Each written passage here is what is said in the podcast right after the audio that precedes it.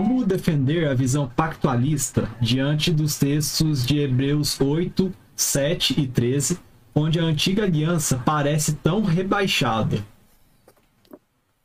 É, deixa, eu, deixa eu abrir aqui também, que aí a gente precisa ler, né, para uhum. o pessoal. É, Hebreus capítulo 8, né? Isso, 8, e aí especificamente os versículos 7 e 13. É, ele cita porque se aquela primeira aliança tivesse sido sem defeito, de maneira alguma estaria sendo buscado lugar para uma segunda aliança. E o 13 é quando ele diz nova aliança, torna antiquada a primeira. Ora, aquilo que se torna antiquado e envelhecido está prestes a desaparecer. A, a, a, o uso que o autor aos Hebreus, né, que nós não sabemos exatamente quem escreveu, é, faz das expressões primeira aliança, segunda aliança, antiga aliança, nova aliança, não é a mesma coisa que nós estamos falando quando falamos em termos de é, aliança é, primeira ali, aliança da criação, ou aliança das obras, ou pacto das obras, pacto da, da criação, enquanto que falamos do pacto da graça, não é a mesma coisa. Quando ele fala aqui da primeira aliança, ele está mencionando dessa administração da aliança, especialmente nos tempos mosaicos, especialmente isso. Ainda que é, tenha aqui alguma carga de Abraão, tem alguma coisa do outro, mas especialmente a questão de como foi que a, o pacto da graça foi administrado no período pós-Moisés, quando Moisés é, reorganizou a, a sociedade, se a gente pode chamar assim, né, o povo de Israel, melhor é, falando, e especialmente o culto. É, e é, é, a grande ênfase do, da carta aos Hebreus, né? É, a ênfase ali é o culto levítico, é a forma como isso era feito em termos de sacrifícios, em toda aquela estrutura daquilo que a gente chama didaticamente de lei cerimonial. E essa lei cerimonial, é, ela caducou. Isso está expresso também nas cartas paulinas, Colossenses fala sobre isso. Você, você tem com clareza que não tem como a gente voltar a tratar sobre a, uma salvação através, uma, uma redenção através dos sacrifícios de animais. E é exatamente esse o problema de alguns hebreus. É, quando a gente observa, por exemplo, capítulo 6, que fala de, de pessoas que estão ah, deixando a, o caminho em Jesus Cristo para voltar a uma outra forma, abandonando essa forma, o que ele está falando ali é exatamente isso: é que havia pessoas que estavam é, deixando de caminhar pela redenção na graça, crença pela fé em Jesus Cristo, para agora uma manifestação é, de uma ou de voltar a uma dependência do sacrifício do templo. Do, dos animais sendo imolados, dos sacerdotes mediadores e toda aquela estrutura do culto levítico que caducou. E essa é a, é a primeira aliança que, que é defeituosa, porque ela nunca foi, nunca foi feita para ser é, é, continuada, ela foi feita por um tempo, ela era temporária, essa sempre foi a perspectiva. Inclusive, a linguagem que o Hebreus está usando aqui é de Jeremias, de uma nova aliança que vai ser colocada no coração, Jeremias 38, você pode ver lá. É, não tem nada novo, perceba. É, é, o, Hebreus, o autor dos Hebreus está falando alguma coisa que já está no Antigo Testamento, que já está previsto, que está esperado.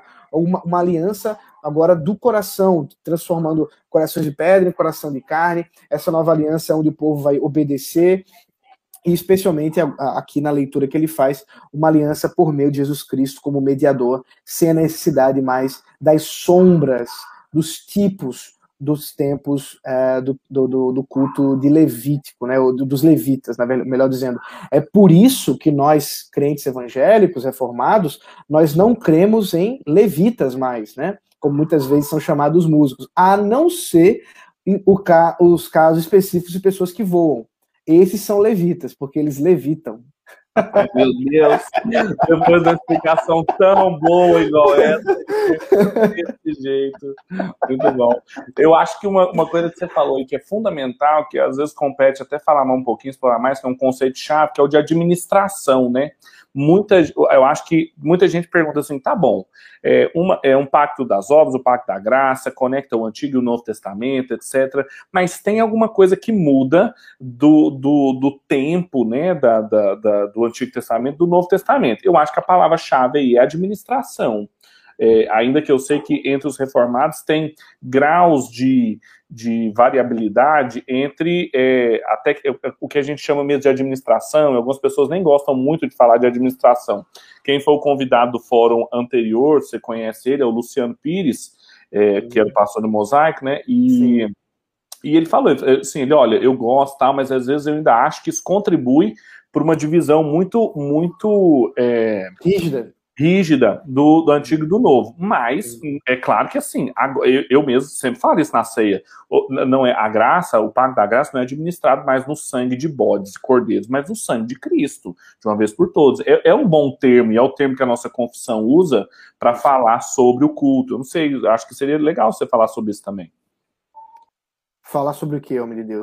É, é, o, administração, se você gosta, se você acha Ah, que... sim, eu, eu gosto. Eu, eu costumo usar. Você pode falar economia também, né? Que, economia. Tem, que, que aí segue também a mesma ideia. Administração, fase, momento histórico, tem muitas pessoas, mas eu costumo usar administração. A primeira administração e a segunda administração. A primeira compreendendo desde é, é, de Adão, pós-queda, até né, o Jesus Cristo é, e a segunda é, caminhando através de Jesus. É, quem usa mais ou menos essa mesma estrutura é, é, é o Palmer Robertson, né? No, no, no Pactos, é a mesma ideia. Uhum. A mesma ideia. Então, eu gosto da expressão administração.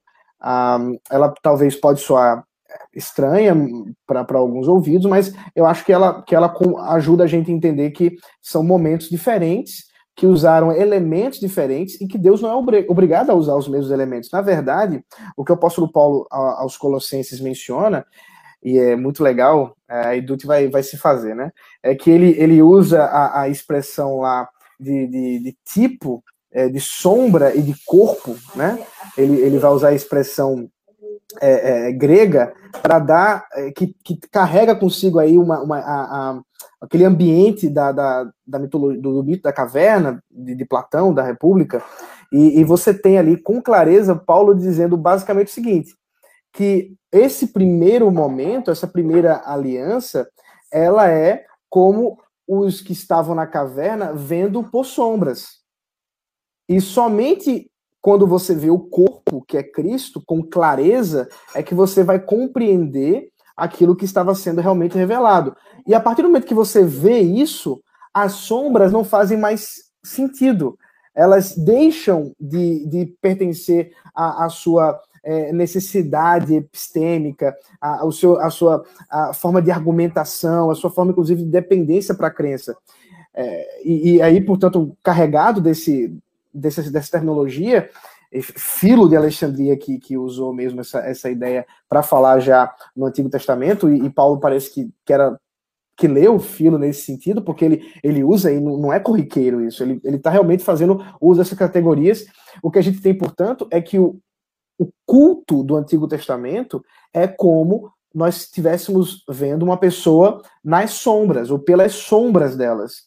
E quando o culto no Novo Testamento, mediado por Cristo Jesus, em seu sacrifício, em sua obra redentora, e que vamos, inclusive, comemorar agora mais uma vez, né, de forma histórica, é, e para a gente vai ter um gostinho a mais, só para mencionar a, a, nova decisão do governo, nós, o primeiro culto que vamos ter vai ser exatamente o culto da ressurreição.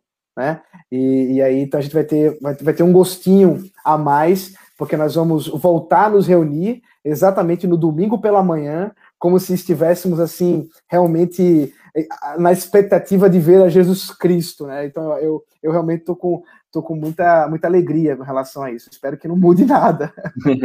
Afinal, a gente é. não pode depender do governo. É, exatamente. Pode confiar mesmo não. Eu acho que muito bom, bem lembrado. Eu acho que a imagem das sombras ajudam a gente a ter diferença, mas também não uma diferença muito rígida, porque a sombra de uma coisa que é, por exemplo, a, a, a, liturgia do Antigo Testamento ser sombra do Novo, ela, ela, ao mesmo tempo que ela é diferente, a sombra não é a coisa, mas ela é sombra da coisa, né? Eu, eu uma vez ouvi um teólogo brasileiro falando que é como a gente está caminhando contra o sol e assim a sombra de uma pessoa atrás de nós é, aparece bem grande, né? E assim a gente percebe então que tem alguém vindo, mesmo que a gente não olhe para trás. E à medida em que a sombra vai diminuindo, é porque a pessoa está aproximando de nós, até que a sombra desaparece porque ela ficou do nosso lado. Essa imagem ajuda demais, assim, demais. Boa, boa, ilustração. Quem é o teólogo? Você não falou o nome dele. É, ele chama Augusto Nicodemos. É, ah. ele mesmo. Parente seu. Eu ouvi ele falando isso uma vez, acho que bom. Muito é, bom. Ele é desenrolado. Ele é desenrolado. É, é, essa ilustração não foi minha, não, mas as outras geralmente são. Quem pega a sua, né? Exatamente. Isso. Isso. you